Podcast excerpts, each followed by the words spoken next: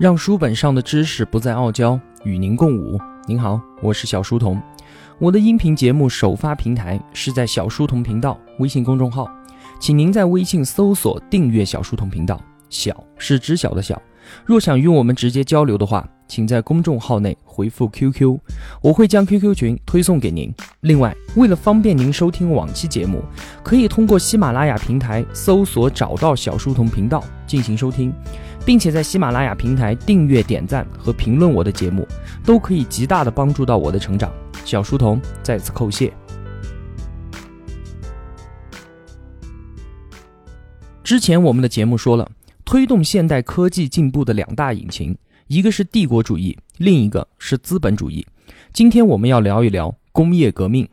前面说啊，现代经济之所以能够保持飞速的增长。是因为我们愿意相信未来，所以资本才愿意投入到再生产当中。然而，光是这样就够了吗？还不是，还差一个能源。工业革命为我们解决的一大问题就是能源转换的问题。说到能源，我们一直都觉得我们地球上的能源是有限的。如果我们再像这样无节制的消耗地球上的能源的话，我们必定迎来末日。但这其实是一个天大的误会啊！我们想想看哈，早在数千年前的时候，我们已经开始使用各种各样的能源了。比如说，燃烧木材来取暖，用风来推动帆船，用水车取得水力来碾压谷子。但是那个时候，我们遇到的问题就是这些能源使用起来非常的麻烦。比如说，你要生火的话，你就先要取得木材；你要使用帆船，你就必须要有风；你要借用水力，那你就要住在河流附近才行嘛，对吧？还有啊。最重要的问题就是，我们当时不知道怎么进行能量之间的转换。意思就是说啊，我们可以用火来烧水，但是没有办法用火来推动石磨，只能靠人力或者是靠牲口。那么当时，如果想要把热能转化成动能的话，唯一的办法就是依靠我们人类和动物在新陈代谢的过程当中，把摄入体内的能量转化成肌肉的运动。只有这么一种办法。而当标志着工业革命开始的蒸汽机出现以后啊，我们人类就开始能够解决能量转化的问题了。蒸汽机的原理就是用某种燃料，比如说是煤吧，先把水煮沸，产生水蒸气之后，靠蒸汽推动活塞，而连接活塞的装置呢，也就开始跟着移动了。从此之后啊，我们人类就深深的着迷于如何使用机器和引擎来进行各种能量之间的转换。那么到了现在，我们可以使用的能源是越来越多了，还是越来越少了呢？举例来说吧，蒸汽机之后又出现了另一项重要的发明，叫做内燃机。它在极短的时间之内啊，就改变了人类的整套运输产业，也让石油变成了一种液态的政治权利。我们其实很早之前啊就知道石油的存在了，但是那个时候啊，我们只是用它来做屋顶的防水，还有轴轮的润滑。如果说在一个世纪之前啊，有人告诉我们我们会为了石油而流血打仗，那完全就是一个天大的笑话。还有电力的发展同样的惊人，在过去两个世纪以前，电力对于经济是毫无影响的，它多半只是用来做一些神秘的科学实验，或者是廉价的魔术把戏，仅此而已。但是啊，现在的电力已经成了我们有求必应的神灯精灵，只要手指一弹。印刷出书本，纺织出衣物，从此蔬菜可以保鲜，冰棒不会融化，既能用来煮饭烹饪，还能用来处决囚犯。我们很少有人知道啊电力的运作机制，但是我们已经无法想象生活中没有电的样子了。还有个例子呢，就是从物理学家发现了原子内存储着巨大的能量开始，我们就在思考如何将这种能量释放出来，用来发电，用来推动潜艇。或者是用来摧毁城市。从我们中国的炼丹术发现了火药，到土耳其用大炮粉碎君士坦丁堡的城墙，足足走过了六百年的时间。而从爱因斯坦发现质量可以转化为能量之后，仅仅过了四十年，原子弹就在日本落下了，核电厂也是如雨后春笋般的遍布全球。现在我们再来想想看，也许从科学的角度来看待能源问题的时候。我们会发现啊，每次因为能源短缺而使得经济成长趋势减缓的时候，就一定会有资金投入到科学实验当中来解决这个问题，而且这种做法屡试不爽。关于能源的问题，并不是一个环保的话题，而是一个科学研究的技术性问题。如果我们把地球上所存储的能量和太阳每天放射到我们地球表面的能量相比的话，那简直就是微不足道。所以，我们的世界缺少的不是能源，而是驾驭并且转化能量所需要的知识。工业革命的一大核心就是一再的解决能量转化利用的问题。这是今天要说的第一个问题。下面我们接着来说一下工业革命给我们的生活所带来的改变。从农业革命开始，我们人类就自外于整个自然界。那么，随着工业革命的发展，我们砍伐森林、筑坝挡河、铺设数万公里的铁路、新建摩天大都会，曾经的碧海蓝天已经变成了混凝土和塑料所构成的巨大商场。世界已经被我们塑造成了更适合我们人类的样子。我们人类已经基本摆脱了自然的摆布，但是呢？今天我们每个人却越来越受到现代产业和政府的支配，其中最典型的例子啊，就是我们把农业社会的时间节奏替换成了现代社会一致并且精准的时间概念。在农业社会的时候啊，我们只需要关心自然的日出日落、节气变化，还有植物生长的周期，根本就不需要知道什么精确的时间，更没有什么统一的工作日。人们在每一个季节的生活习惯都大不相同。如果你穿越回去找一个农民，你问他说今年是哪一年，现在几点钟了，人家一定会觉着你就是一个穿着奇怪的神经病，因为他们只需要知道太阳该在天上什么位置的时候，我们应该焦急地等待着雨季或者是收获季节的到来，所以小时和年份的概念对于他们来说完全就是形同虚设。然而工业革命的到来给我们带来了精准的时间概念。因为生产线协作方式的出现，遵循时间就成为了必然。每一个人在生产线上只负责单独一小部分的工作，如果没有一个时间约束，那么如果哪个人睡过了头，整条生产线就彻底的停摆。那么为了避免这种灾难的发生，每个人就必须严格的遵守时间。所有人都在相同的时间上班，无论你困不困；所有人都在相同的时间吃饭，无论你饿不饿。换班的哨子一响。所有人都要下班，无论你手上的事情有没有做完。等一等，最后这个听起来貌似已经是一个福利了。现在我只有准时的上班时间，而没有准时的下班时间了。看来我们现在的生产协作模式又进化了。精准时间的改变，只是工业革命给我们带来无数重大变化中的一个。其余的呢，还包括城市化、农民阶级的消失、工业无产阶级的崛起，还有对一般大众的赋能以及民主化等等等等。但是这一切都比不上由工业革命所引发的一场社会革命，就是家庭和地方社群的崩溃，改由国家和市场所取代。在工业革命之前，社会最基本的单元结构是由血缘关系所组成的家庭和社群。在此之前，我们讲到的认知革命和农业革命当中，虽然让不同的家庭和社群相结合，形成了部落、城市，还有帝国，但是家庭和社群仍然是最基本的社会结构单位。不过，工业革命仅仅用了两百多年的时间，就把这些单位彻底粉碎掉了。当初的家庭和社群所承担的大部分功能，也被现在的国家和市场所取代。在工业革命之前，家庭的概念是比我们现在所说的家庭要大得多的概念。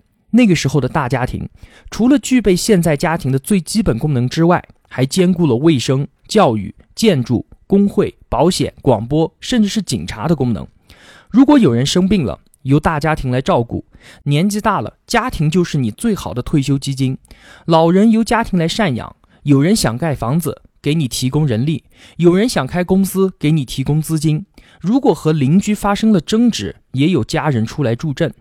而直到家庭成员生病太重，或者是新的公司需要的资金太过庞大，又或者是和邻里的争吵已经到了要演变成暴力冲突的地步，这个时候大家庭处理这些问题有困难的时候，那么社群才会介入。社群介入了之后呢，会依据当地的传统对这些事情进行处理。不过啊，这些处理的方式与我们现代的自由市场的供需法则有很大的差别。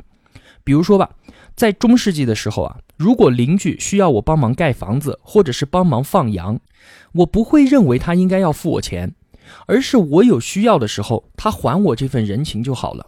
这就是我们之前所说的帮忙经济。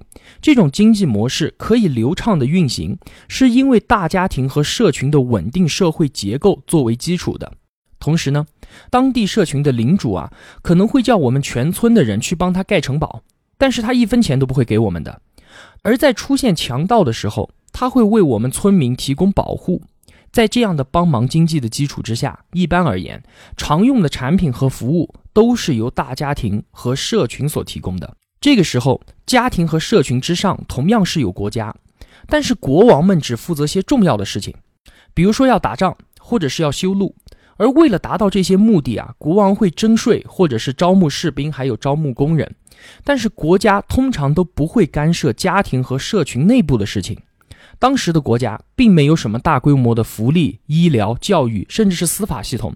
如果你杀了人了，这件事情就由家庭或者是社群私行伺候就可以了。只要暴力行径不要过度的扩大，国家权力就不会进行干涉。那个时候，家庭和社群对于个人来说可谓是至关重要。如果一个人失去了这一层保护，几乎就是必死无疑。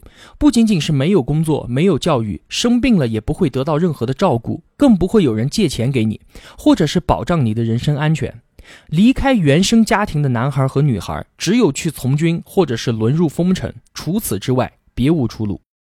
而后来，随着工业革命的到来，国家和市场的力量不断的壮大。不断的剥削着大家庭和社群对于成员紧密的控制能力，国家呢开始派出警察、派出医生、派出教师，市场呢也不断的生产出商人来。现在的国家告诉我们每一个人，做你自己吧，想和谁结婚随便你，不需要管父母准不准，想要做什么工作都可以，不用在意家长的意见，想要住在哪里就住在哪里，就算不能每周和家人吃饭，那又有什么关系呢？你已经不再需要依赖家庭和社群了，现在由国家和市场来照顾你。我们给你食物，给你住房，给你教育、福利和就业机会。我们同样也可以给你退休金和保险的保障。这样一来，对于国家政权的稳固是有相当大的好处的。我们想啊，如果组成国家的是一个又一个孤独的个人，而不是关系紧密的家庭和社群。那么，如果要干预一个人的生活或者是意志的话，就易如反掌。现代的高层公寓之中，所有的人都锁在自己的小房间里面，我们就连每户应该交付多少的垃圾清理费都没有办法达成共识，又怎么可能站出来一同抵抗国家机器呢？这是工业革命给我们带来的两大重要改变，一个是精准的时间，另一个是大家庭和社群的瓦解。接下来，我们再来看一下这场永远的革命给我们带来的另一个关系世界上所有人命运的改变——和平。现在的大多数人啊，看不到我们现在所处的时代究竟是有多么的和平，毕竟我们没有亲眼的见证过一千年前的模样，所以很容易忘记过去的世界其实更加的残暴。现代战争已经很少了，使得大家都死死地盯着阿富汗和伊拉克的战争肆虐，而忽略了更多土地上其实是一片安详。这可能要归功于两件事：首先是帝国的退位。我们在历史上可以看到啊，各个帝国面对叛乱的时候，绝对是铁腕镇压，就算再也镇压不住，也会孤注一掷地进行一场浴血奋战。而等到帝国灭亡，紧接着就是一段无政府状态，战乱频传。不过呢，自从一九四五年以来啊，多数的帝国选择了和平的退位方式，帝国的解体崩溃的过程变得相对的迅速、平和，并且有序。在一九四五年的时候啊，英国还统治着地球上四分之一的领土，但是三十年之后，他统治的土地就只剩下了几个小岛。在这段时间里面，英国从一个又一个的殖民地撤退。如此大规模的帝国退位行动，过程和结果还是非常令人赞叹的。虽然也爆发了一些暴力冲突，但是从长期的历史来看啊，大英帝国的退位已经称得上是和平和秩序的典范了。还有，在一九八九年的苏联解体过程可以说是更为的和平，只有在少数的地方爆发了种族的冲突。一个如此强大的帝国，既然可以消失的如此安静，绝对是史上罕见。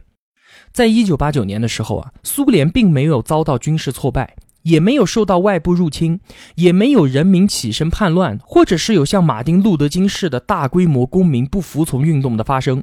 苏联当时仍然握有数百万的兵力，有上万辆的飞机和坦克，手上核武器的力量依然可以把全球炸得底朝天。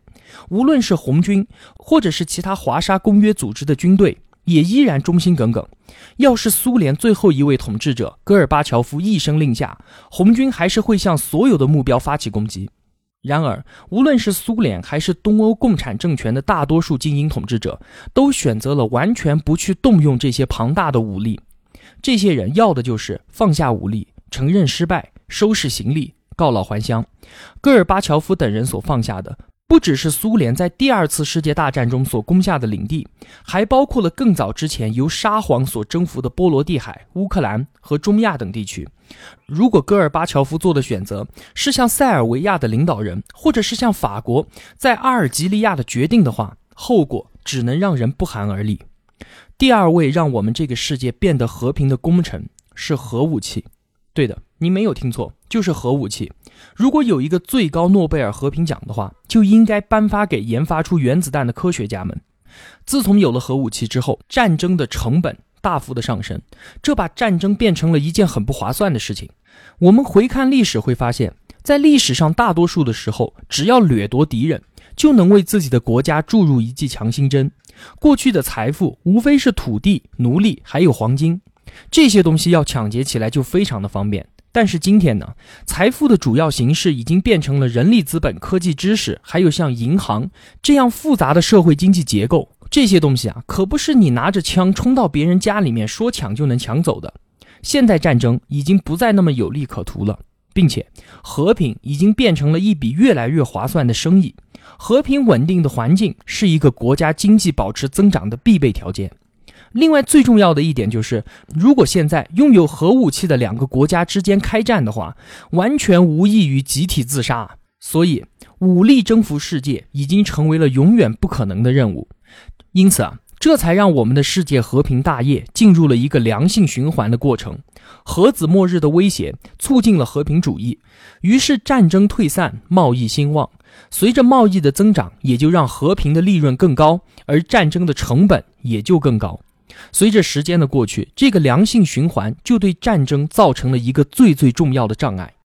真正的和平不在于现在没有战争，而是不可能发生战争。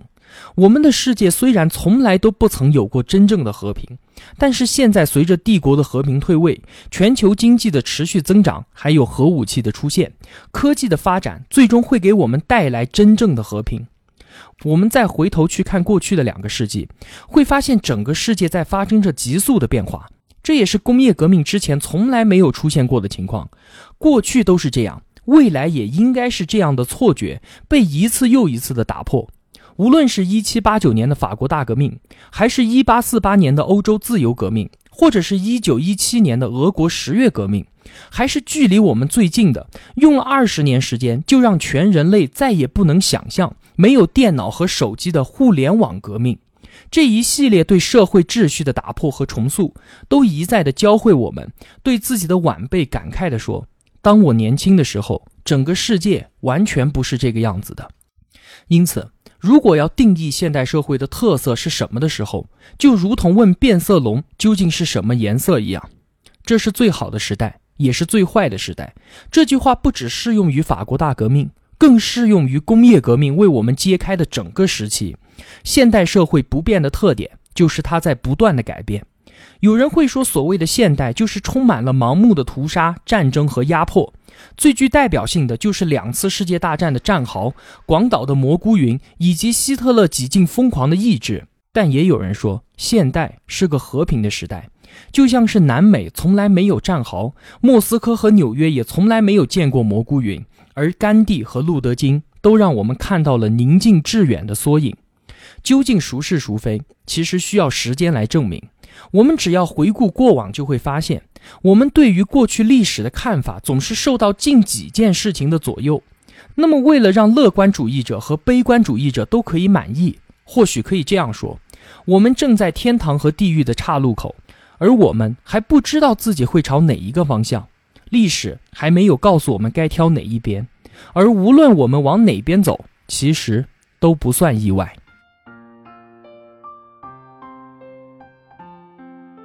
小书童不才，在您面前献丑，只愿与您结伴而行。如果我对您有帮助的话，还希望您能打赏一些。小书童感激一路陪伴的是这样慷慨的您。读书分享是一件很苦的事情，我很需要您的陪伴与支持，这是小书童在这条路上不断前行的根本动力。请您把我的节目分享到朋友圈，让我们在互相陪伴、见证彼此成长的同时，能够感染身边最亲近的人，一同成长。小书童在此叩谢。好了，让书本上的知识不再傲娇，与您共舞。我在这里与您不见不散。